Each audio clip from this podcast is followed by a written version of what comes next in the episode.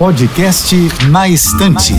Dicas de livros com Elise Machado. Posso te indicar um livro de fantasia? Mesmo que esse não seja o seu gênero literário favorito, eu acho que você devia dar uma chance a Corte de Espinhos e Rosas, que é conhecido por seus fãs pela sigla de Acotar. Grande sucesso no universo de livros do TikTok, o BookTok, a história tem de tudo. Tem aventura fantástica, seres mágicos, tensão sexual, personagens corajosos e outros apavorantes, lutas de vida ou morte e até romance. Muita coisa acontece. A narrativa acompanha Farah, uma jovem humana pobre, porém braba, que mata por engano um dos seres místicos conhecidos como feéricos, que dominam e aterrorizam a humanidade. Levada a uma corte fora de seu mundo, sua jornada pela sua sobrevivência e da sua família se mistura às paixões que esses seres despertam. É de tirar o fôlego. Gostou da dica? Então coloca ela na estante e vem conhecer outros livros fantásticos no meu perfil do Instagram, arroba escrevendo Elise.